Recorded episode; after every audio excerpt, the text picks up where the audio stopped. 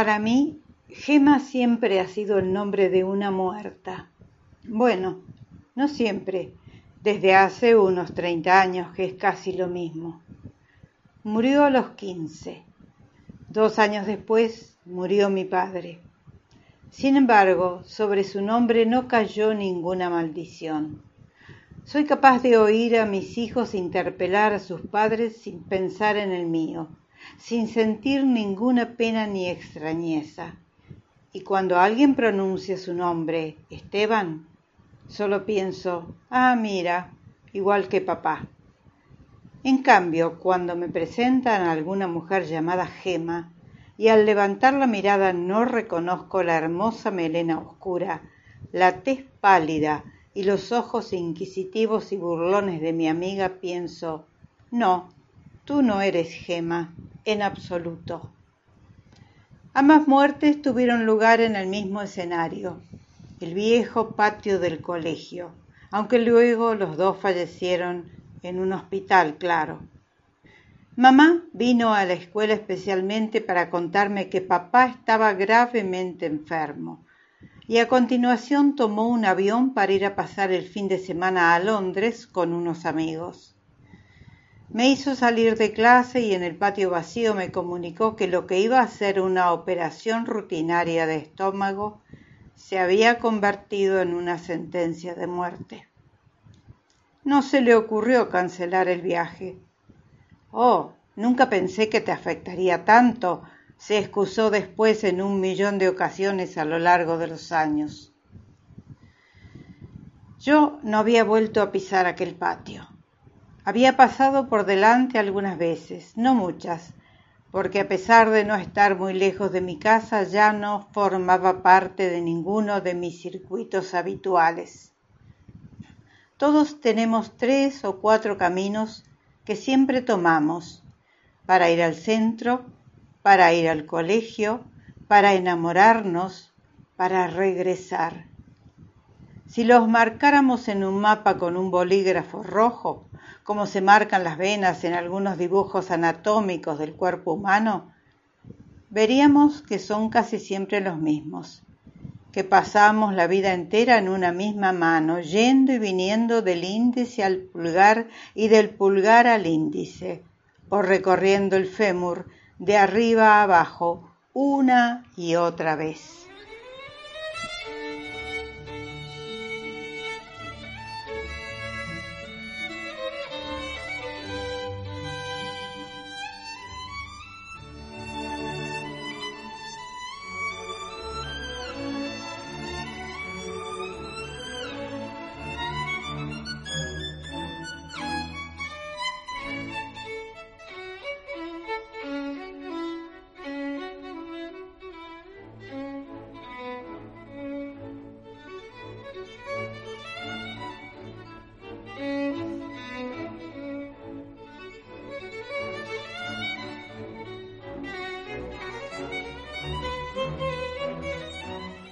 Hola, ¿cómo le va?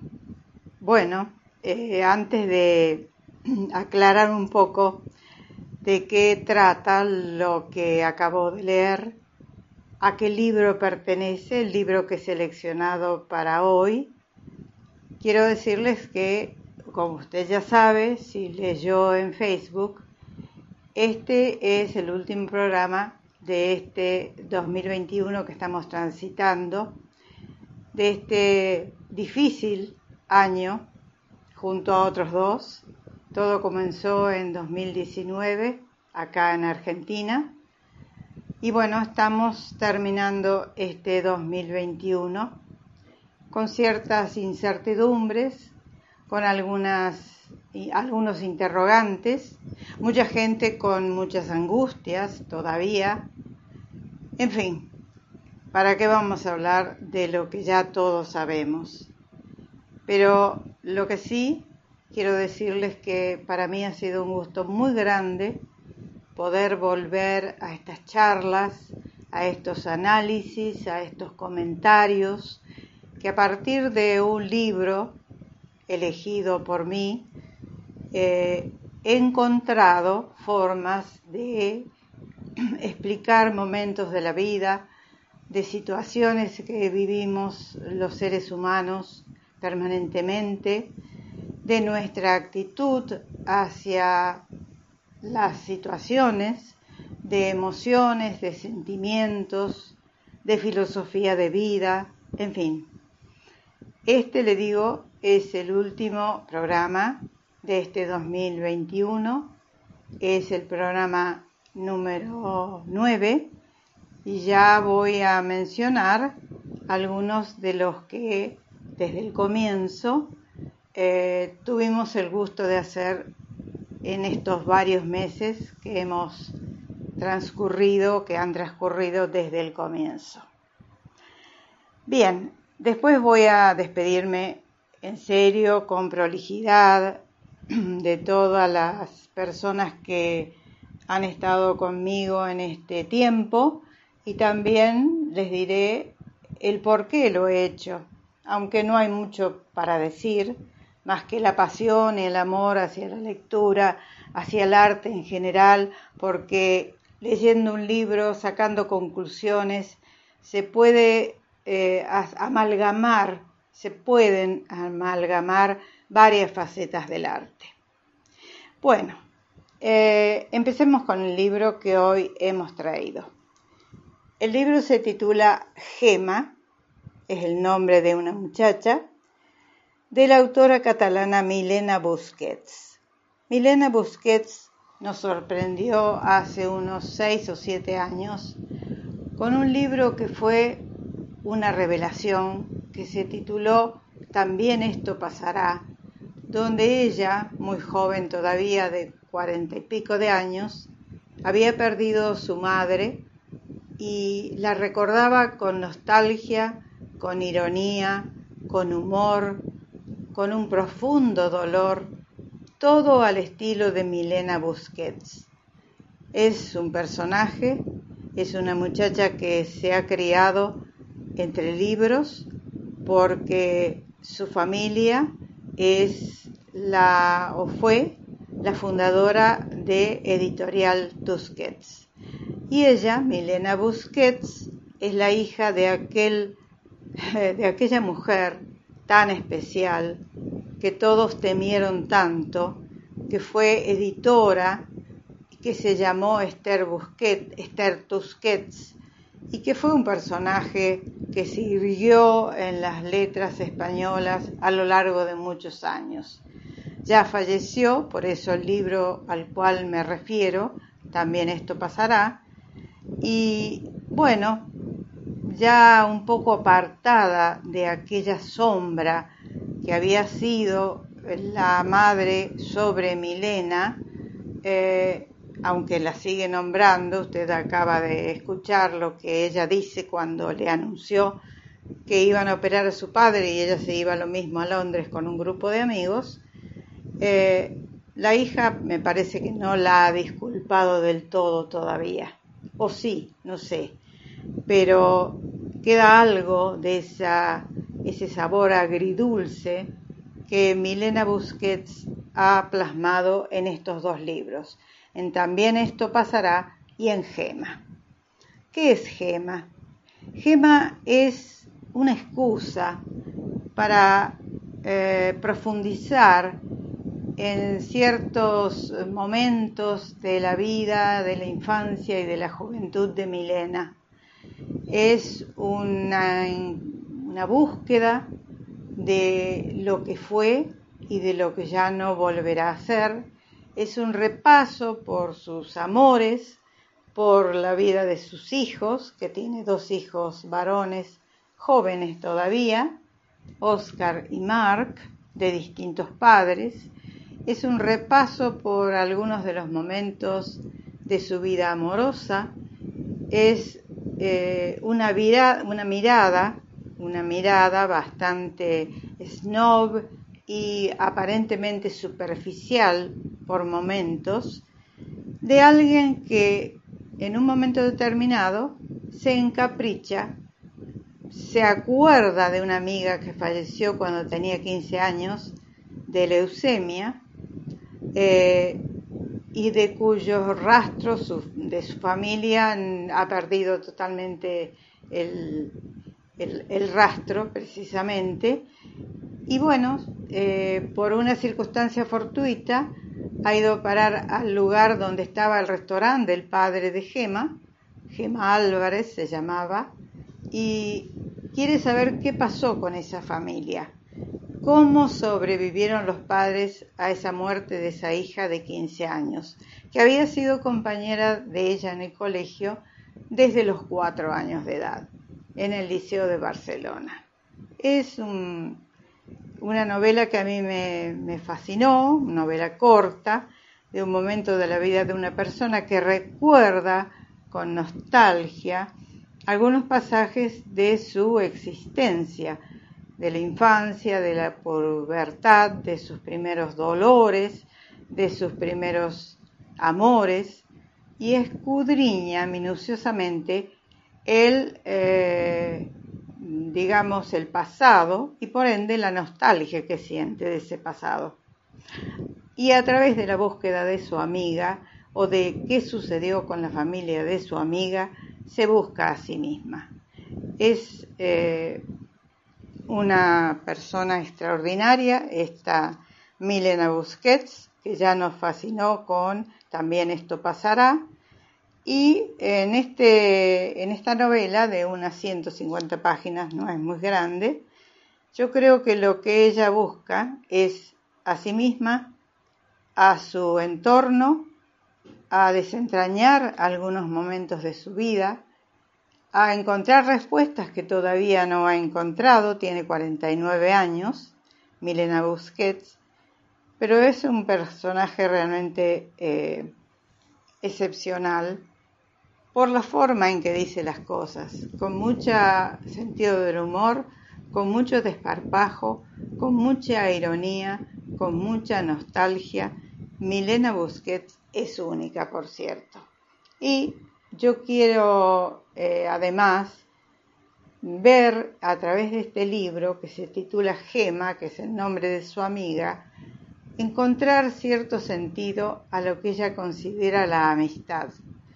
Porque me dije, un libro sobre la amistad es quizá el mejor regalo que pueda hacer a mis oyentes y a mí misma porque en definitiva todo lo que conlleva este programa es cierto rapport, cierta interacción entre sentimientos, emociones, gustos, preferencias y sobre todo sobre la amistad, porque yo los considero a ustedes mis amigos y ustedes posiblemente también al responderme, escuchando el programa, se consideran de alguna manera amigos. ¿eh? Entonces yo dije, bueno, vamos a tomar este libro que da vueltas sobre lo mismo, no avanza, no hay una progresión en el libro, hay reflejos de momentos de su pasado, pero creo que a partir de eso está todo dicho. Ella ha sabido hacerlo, ella ha sabido encontrar los momentos adecuados, los ha plasmado muy bien a su estilo, es una gran escritora, evidentemente, aunque ella no tiene mucha trayectoria en la literatura, ha leído mucho. Y no podía ser de otra manera la heredera de ese imperio tan fantástico de la editorial eh, española Tusquets, que conocemos desde hace tanto tiempo y que ahora creo que ha sido vendida a una gran multinacional, pero siguen apareciendo los libros con eh, la marca Tusquets, que es una marca eh, registrada, prestigiosa en el mundo entero y sobre todo en el mundo de habla hispana. Hacemos una pausa. Quiero decirles que la música que hoy nos acompaña pertenece al concierto para violín número 35 de Piotr Tchaikovsky. Es un hermoso fragmento musical eh, del cual he seleccionado algunos momentos y bueno, es lo que nos acompaña hoy en este último programa de este 2021. Bueno, que ya estamos despidiendo y que estamos esperando el 2022 con anhelo, con esperanza, con ganas de seguir adelante y tantas otras cosas. Una pausa y ya volvemos.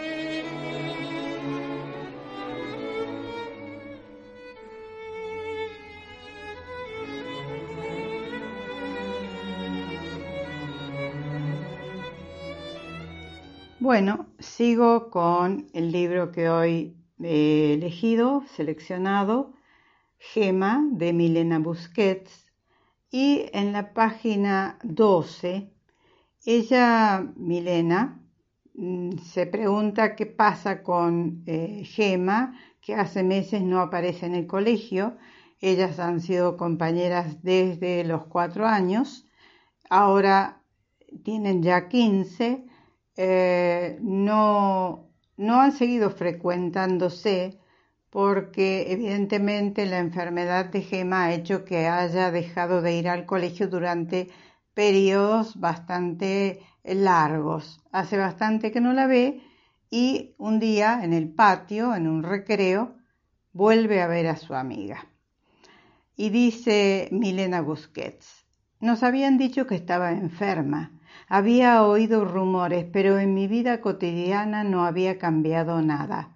No había ningún pupitre vacío, ningún silencio incómodo al pasar lista, ninguna sensación de ausencia.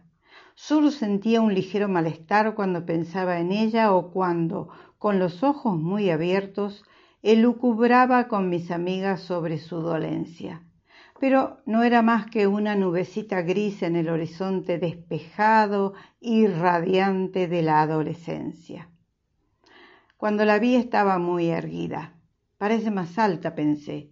Y qué pálida está. Siempre había sido muy blanca, pero su tez, antes lechosa y sonrosada, igual a de las princesas de los cuentos de hadas, había virado al gris. Era como si un velo color humo se hubiese posado sobre su rostro, confiriéndole un tono ceniciento y apagado. Solo relucían arrasados y líquidos sus ojos, porque son lo último que se muere, los ojos. Sus mejillas redondas y mullidas se habían fundido, los pómulos le sobresalían como navajas, y la nariz, que siempre había sido larga y fina, se había vuelto un poco aguileña.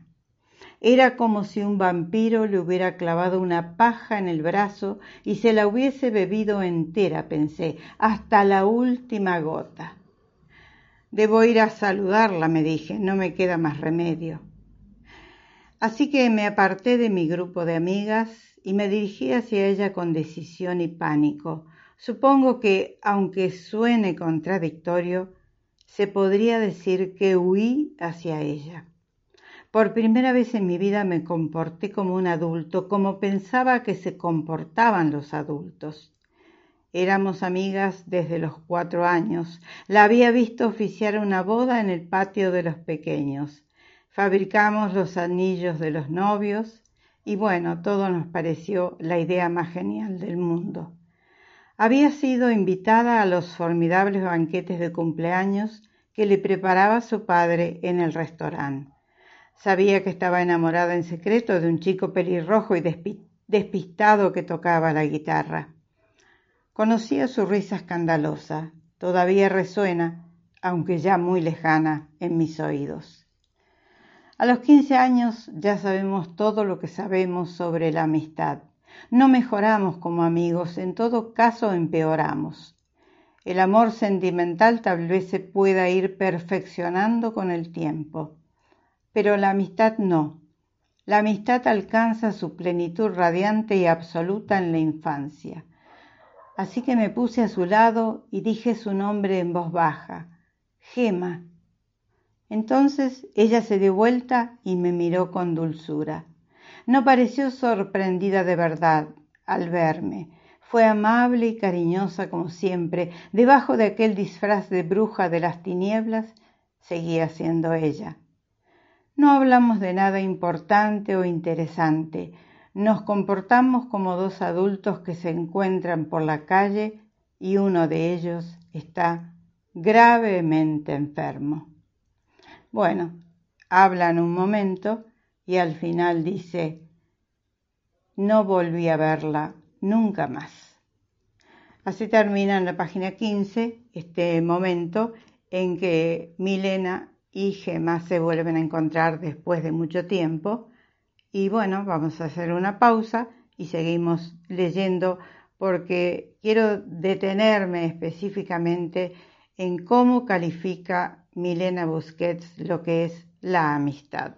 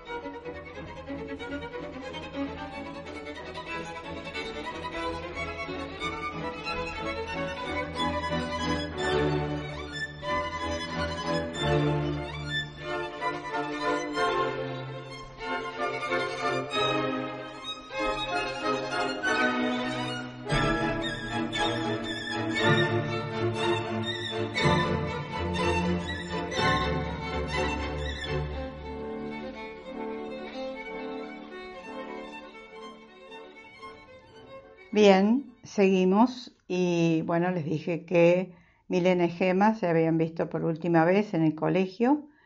Eh, inmediatamente después, unos meses después, Gema falleció y la vida para Milena siguió.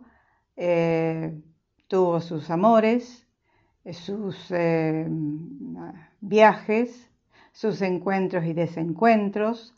Tuvo dos hijos de dos padres diferentes muchos amores en la vida de Milena Busquets, hasta llegar al momento en que escribe este libro y que tiene como amor a un joven actor eh, del teatro catalán que ella lo llama Bruno, no da nunca ningún nombre ni apellido.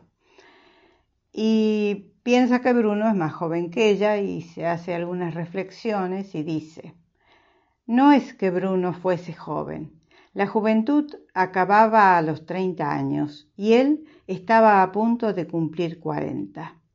¿Por qué la gente se empeñaba con tanto ahínco en alargarla? No era una de las cosas más trágicas que podían sucederle a uno, o sea, dejar la juventud atrás. En realidad, durante la mayor parte de nuestra vida, no éramos jóvenes no era eterna la juventud, ni siquiera muy larga, y resultaba muy molesto que intentase invadirlo y cubrirlo todo con su fascinante manto, incluso había usurpado la inteligencia a la juventud.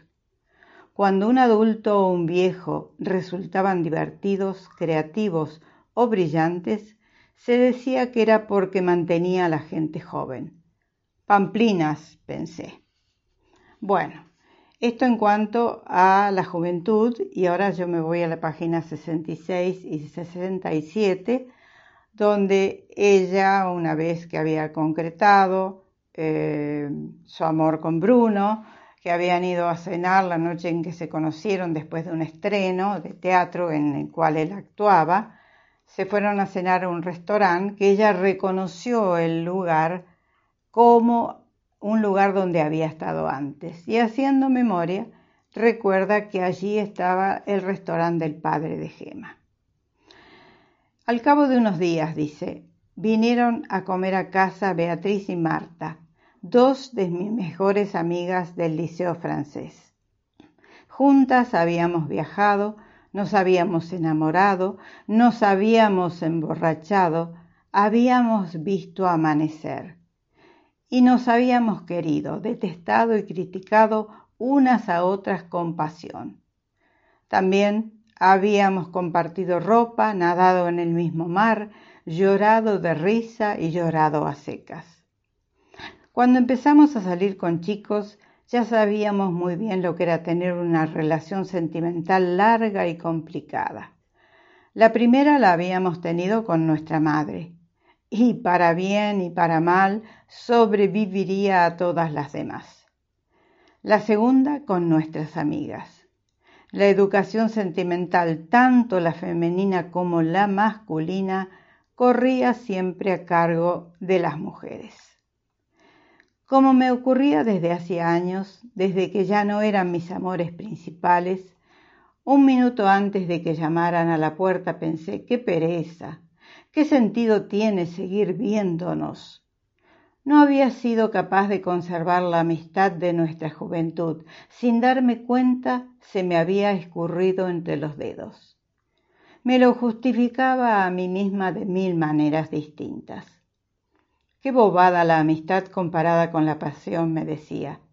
Qué pesadez esa forma de amor apaciguado y distante, carente de emociones fuertes, pero igualmente repleto de disimuladas obligaciones y de pesados requerimientos, susceptible de celos terribles y de traiciones imperdonables. Pero, en secreto, envidiaba a esas personas que dedicaban parte de su tiempo a la amistad, que la cuidaban y la cultivaban, que depositaban en ella sus esperanzas y las veían cumplidas. Bueno, como en el caso de la música clásica, sabía que me estaba perdiendo algo.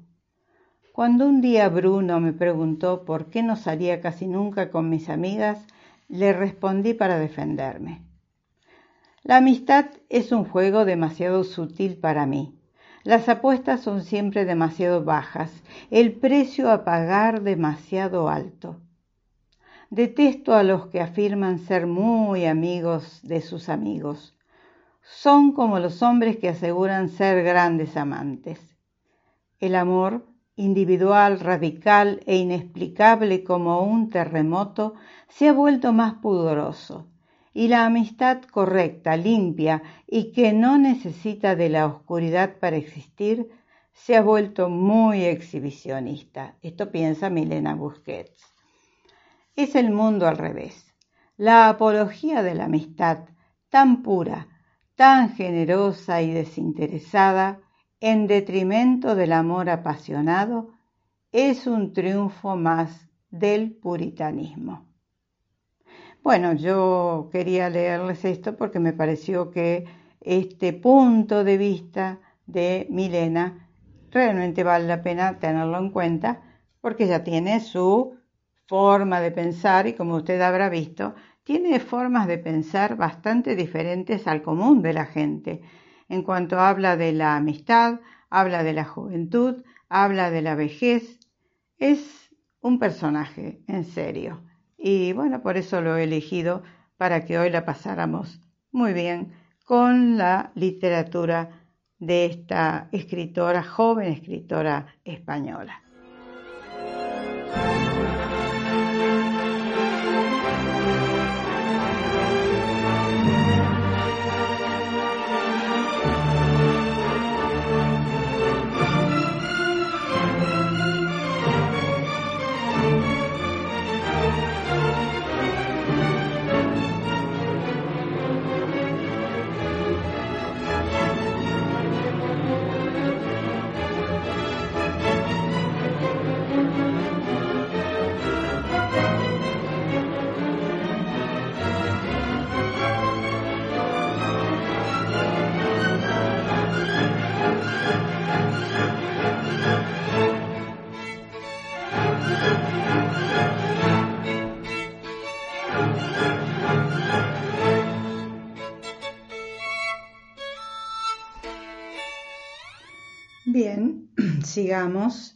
Y, a ver, ella está con Bruno desde hace dos años, ya se está aburriendo.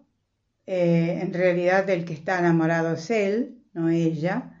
Ella está pensando ya en apartarse de él, porque no quiere hacerlo perder el tiempo tampoco, porque lo aprecia. Y se pregunta cómo se viste o el aspecto físico que tiene Bruno, que es un muy lindo muchacho aparentemente, y dice algo muy divertido con respecto a la ropa. Se ve que ella tiene un sentido de, la elegancia, eh, tiene clase, eh, una suerte de nonchalance para apreciar las cosas había pertenecido a la generación de eh, la gauche divine en Cataluña, es decir, la izquierda divina, como se le llamó en la década, eh, tanto su madre como ella, como se le llamó en la década de los 70, 80, 90. Bien, y en un momento determinado, en la página 92, que ella empieza a hablar de Bruno, que está en Mallorca, ella no ha querido ir con él porque se aburre con él y quiere terminar unas traducciones que tiene que entregar. Dice, Bruno va un poco demasiado bien vestido para ser elegante. A veces luce prendas que parecen verdaderamente caras. Hay que vestir todo lo pobremente que se pueda sin dejar de parecer rico. Fíjese usted la forma de decir y la ¿cómo decirle?, la, actitud que tiene ante la vida y la clase eh, eh, social, intelectual a la que pertenece. Hay que vestir todo lo pobremente que se pueda sin dejar de parecer rico. Sigue diciendo, echaba de menos a Bruno.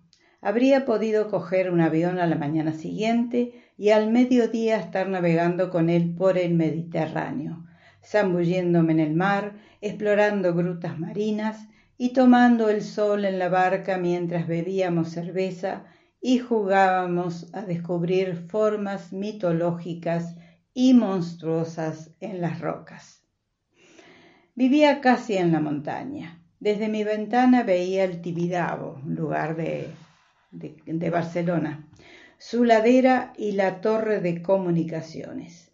Percibía los cambios de las estaciones en los árboles, no en los destellos de las olas. Bajar al puerto, a una de sus playas arenosas y a aquel mar desvaído y largo, era un pobre consuelo que sólo servía para hacerme anhelar con más intensidad el paisaje agreste y dramático de Cadaqués. Cadaqués, un lugar de balneario realmente maravilloso en, Cataluña. Eh, su horizonte nítido e infinito, distinto a todos los demás horizontes del mundo. No estaba segura de que todos tuviésemos un lugar en el mundo, pero sabía que todos teníamos un horizonte.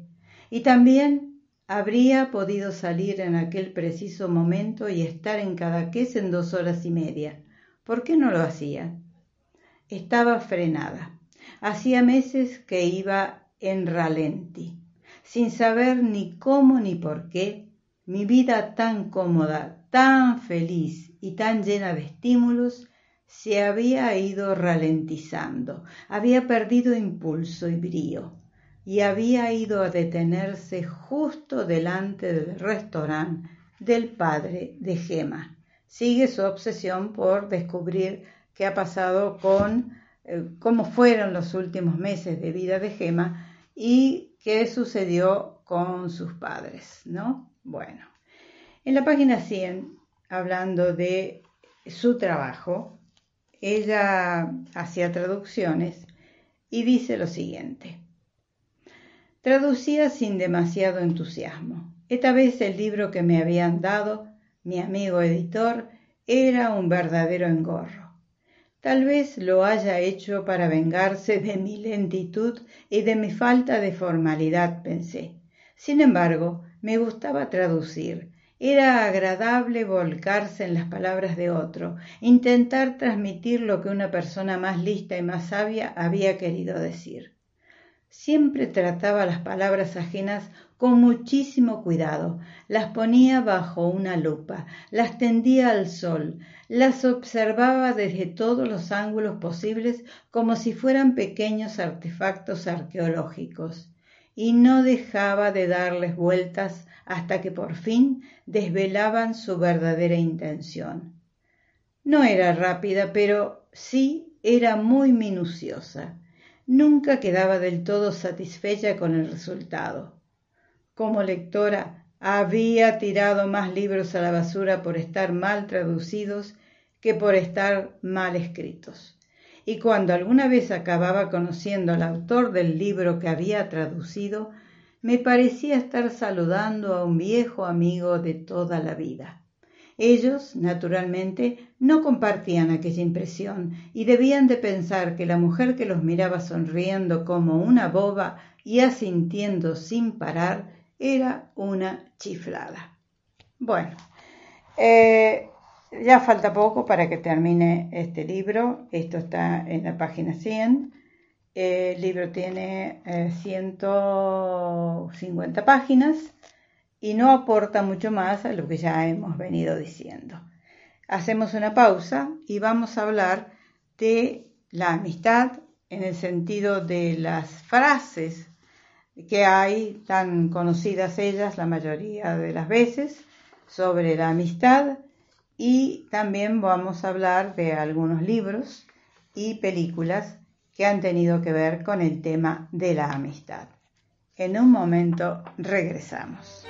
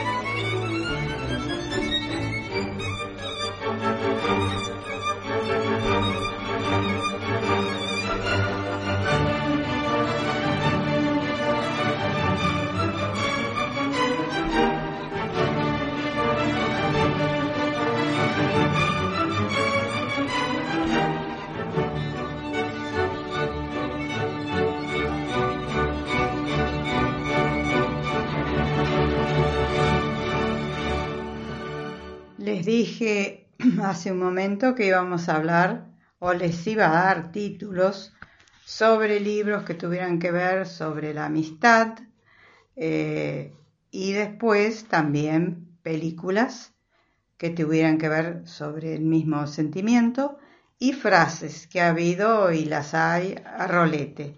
Libros y, y películas también. Son interminables, pero bueno, vamos a hablar solamente de algunas o les voy a mencionar algunas. En los últimos tiempos hay una autora que no se sabe bien eh, cuál es su identidad verdadera, que se llama Elena Ferrante, aparentemente es italiana, que empezó una saga titulada La amiga estupenda. Yo las he leído, no es alta literatura, pero es sumamente interesante. Hay otra eh, novela que se llamó El Club de las Primeras Esposas y que en cine se llevó con el título del Club de las Divorciadas. Realmente muy divertida. El abanico de seda de Lisa C. Nosotras que nos queremos tanto de Marcela Serrano. Los Tres Mosqueteros, es la historia de tres amigos o cuatro. Cometas en el cielo de Khaled Hosseini las aventuras de Tom Sawyer de Mark Twain, quien no las ha leído. Eh, Oscar Wilde también tiene algunos cuentos sobre la amistad y sobre todo el más hermoso de ellos se titula El príncipe feliz. Platero y yo de Juan Ramón Jiménez, Como agua para chocolate de Laura Esquivel, la saga de Harry Potter, eh, Ángeles Mastreta tiene eh, un libro titulado Arráncame la vida, también sobre amigas, eh, Amor y Amistad de Jane Austen. Y voy a dejar para el final el libro que creo que es un compendio realmente el más hermoso, el más tierno, el más espiritual, el más sublime que haya dado la literatura en los últimos años, en los últimos siglos, que se titula El Principito de Antoine de Saint-Exupéry. Creo que en El Principito está compendiado todo lo que es la amistad y todo el desprendimiento que significa ser amigo de alguien. La verdadera amistad, por supuesto. Bien.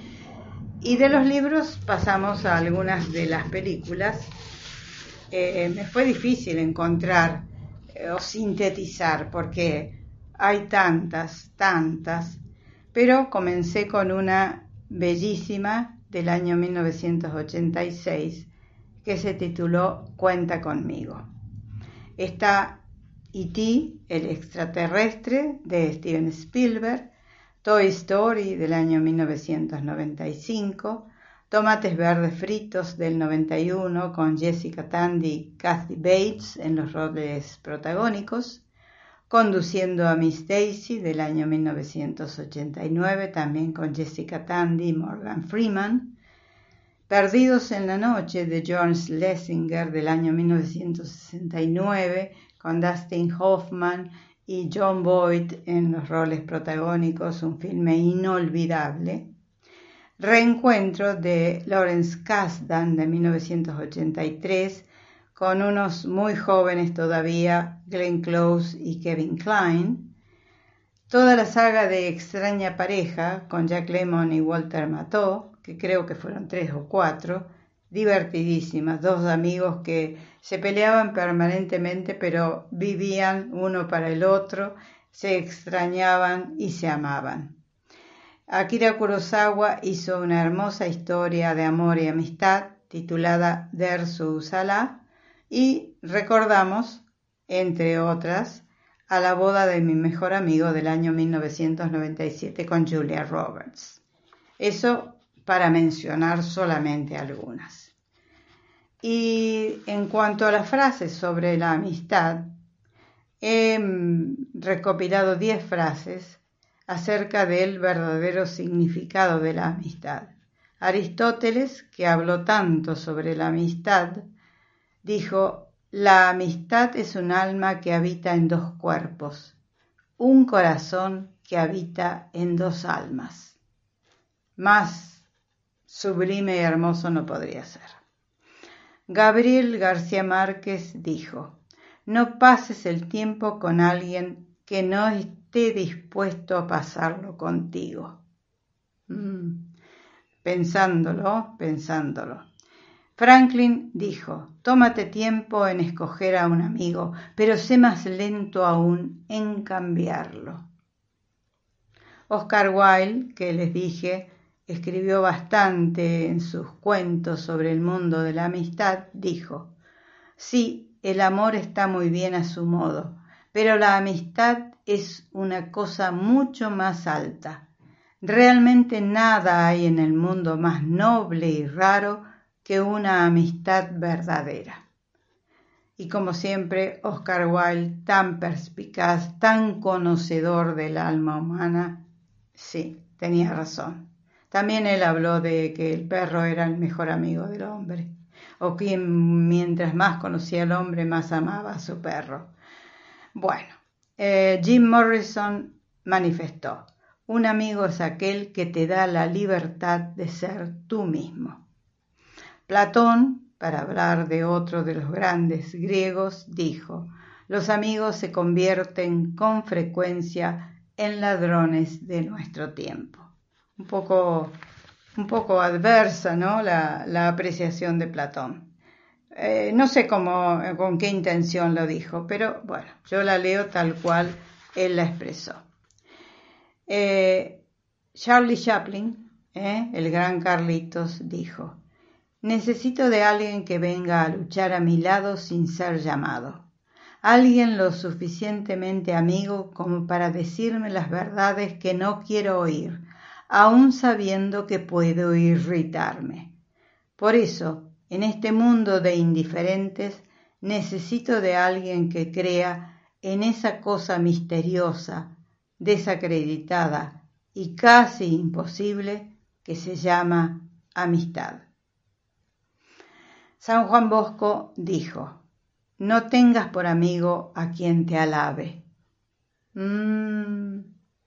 En este momento de tanto narcisismo y tanto egocentrismo, me parece que queda un poco a la distancia esa consideración.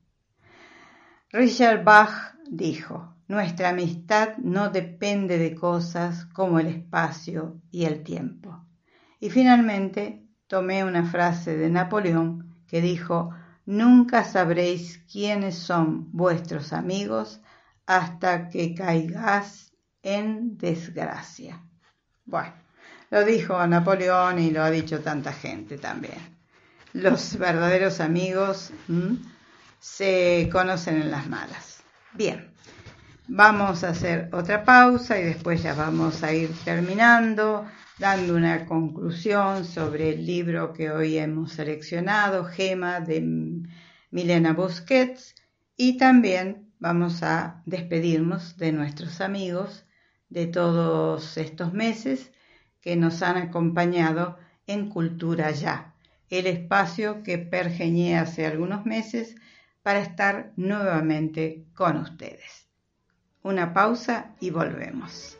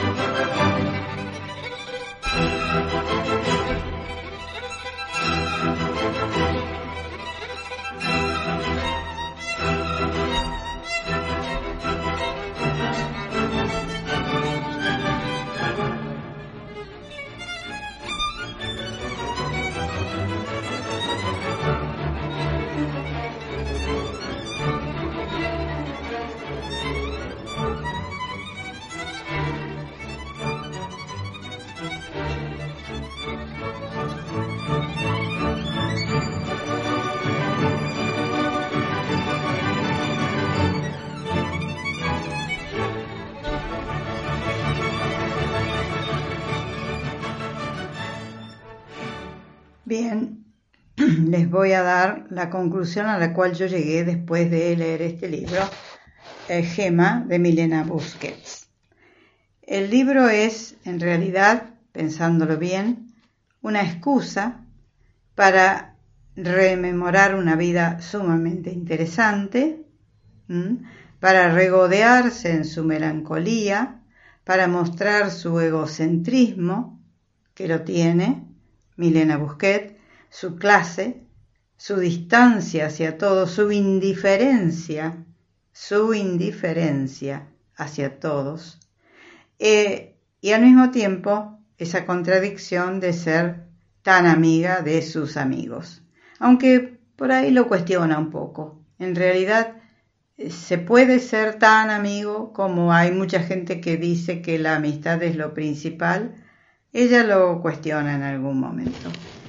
Eh, yo creo que lo que ha hecho Milena Musquet ha tratado de revolver el pasado para reflexionar sobre él, para solazarse en la melancolía, para hacer un raconto sobre su vida, que todavía es muy corta, tiene 50 años, con una enjundia rayana en el desenfado, hasta en la franqueza con rasgos brutales. Eh, si usted la lee, se va a dar cuenta de la forma que tiene, de la forma literaria que tiene la escritura de Milena Busquets, que es diferente. Eh, es muy libre, es muy libre en su pensamiento y se puede dar el lujo de decir las cosas como las dice. Ojo, con una clase única, no, no me refiero a ninguna otra cosa, pero es eh, profundamente honesta consigo misma y con los demás. Bien, eso para terminar ya de darle, uh, para redondear, eh, Gema de Milena Busquets, el libro que hoy he seleccionado. Antes de saludar a todos los amigos, o a varios, varios, varios de los amigos de este programa, quiero repasar rápidamente los títulos de los libros que hemos tenido a lo largo de estos cuatro meses que hemos estado en el aire, cada 15 días. Empezamos con El mundo de ayer, de Stefan Zweig. Eh, seguimos con el libro de Lori Sanata Fidel Castro, El último rey católico. Después nos fascinamos con Mujeres enamoradas, que acá se llamó en, cine Mujeres apasionadas. Eh, lo tuvimos a Javier Marías en Thomas Nevinson. Yo les dije que había sido el libro más completo de este año y creo que sí, sigo pensando lo mismo. Em, tuvimos a Madonna con abrigo de piel de Sabatin Ali, un autor turco que hemos colaborado en eh, sacar a la luz nuevamente porque había desaparecido después de la eh, Segunda Guerra Mundial y ahora ha sido tomado por los, eh, por los lectores y se ha transformado en un bestseller en el resto del mundo. también tuvimos El espía del Ritz de Pilar Raola hace poco tiempo, Dos hermanas de David Fuenquinó, eh, la hija única, la semana pasada o hace 15 días, de Guadalupe Netel. Y finalmente terminamos con este gema, hoy 5 de diciembre, en que quisimos de esta manera homenajear a nuestros amigos, porque el tema de la amistad es un tema, el amor y la amistad son los temas más importantes que tiene el ser humano. Bien, eh, voy a mencionar a algunas de las personas, porque hay algunas que se comunican conmigo diciéndome que escuchan el programa y otras que me ponen like y no me, no, me, hacen ninguna observación ni comentario. O sea que no sé bien si todo el mundo escucha este programa, pero eh, el solo hecho de hacerse presente a través de Facebook o de WhatsApp o de eh, un mensaje SMS eh, o un messenger, tengo que mencionarlos, no puedo dejar de hacerlo. A ver, empecemos. Marcelo Moreno, Julie Mariano, Mercedes Ávila y Rodolfo Loigue, Irene Bonet, Jorge Piva, Rosa Pedernera y Jorge Rullero en Barcelona, Miriam Brusa, Ketty de Molina, Elisenda Ceras, Mis Ángeles Guardianes, Rogelio Flores y Gustavo Seifer, mi nieta Pía, Piucha, Florencia Gordillo, Mayena, Inés de Prioti, Jime Gambetta, Mónica Mamana y tantos más que, bueno, han estado conmigo a lo largo de todos estos meses. Quiero decirles con respecto a la actividad artística de Córdoba que la Galería del Colegio de Escribanos en este momento tiene una muestra de Julio Ojeda titulada Entre líneas, como siempre de la mayor calidad. En el Museo Carafa hay una muestra en la sala primera de dibujantes de Córdoba y entre ellos está eh, Gigi Echemendi, que es una persona allegada a mí. En la Galería Kravets, que tiene dos sedes, en el Gran Hotel Victoria, en 25 de mayo del 200, y en Avenida Vélez Arfield 783, eh, con toda la calidad de María Elena Kravets, se pone, eh, se hacen exhibiciones y usted puede acercarse a ver la, bueno, la, polifacética este, selección que tiene la Galería Kravets para elegir a sus pintores o artistas plásticos. Sigue la Fundación ProArte Córdoba trabajando en pro y en pos de la muy buena música. Los cuerpos oficiales también siguen, han seguido trabajando desde el momento en que se pudo abrir los teatros y el Teatro Independiente de Córdoba también está trabajando dentro de las posibilidades cruzando los dedos y rezando para que todo esto de una vez mengue ¿eh? o se vaya mejorando, me despido con la frase que nos viene acompañando desde hace tanto tiempo. Cambiar el mundo, amigo Sancho, no es locura ni utopía, es justicia. Les digo a todos ustedes que me despido con una alegría muy grande eh, por haber hecho este programa, por haberme atrevido después que cerró Radio Pascal. Yo dije, tengo que hacer algo por mi cuenta. No puedo seguir así sin hacer nada en mi casa más que decorar, eh, arreglar placares, eh, mejorar la apariencia del hogar, cuidarme yo, cuidar a los míos. yo tenía que hacer algo de esto. Y lo hice y estoy muy contenta. Agradezco a Maidana Libros que ha colaborado este año conmigo.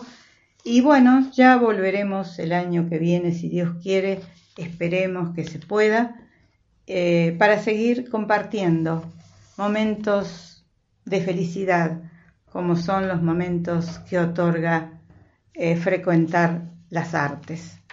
Para mí, el arte, junto con la filosofía y algunos de esos gurúes que han ayudado al mundo a pensar y a encontrarse a sí mismos, como un Deepak Chopra, por ejemplo, o el ejemplo de una Madre Teresa de Calcuta. Yo soy una agradecida de la vida y bueno, quiero decirles que también esto para mí ha sido parte de mi felicidad en este 2021 que ya estamos terminando. Señores, que pasen un buen verano, unas buenas fiestas, que todo se mejore, recemos, que el rezo, aunque usted crea o no en un más allá, en una divinidad, eh, que tenga su propio Dios personal o no, hay que rezar. El rezo es un mantra que hace bien. Tómelo así, si no quiere pensar en lo religioso. Los mantras sirven para equilibrar, para ponernos en órbita, para disciplinar nuestra mente y nuestro corazón. Entonces, ¿por qué no hacerlo? Chao será hasta cualquier momento. Hasta siempre, chao.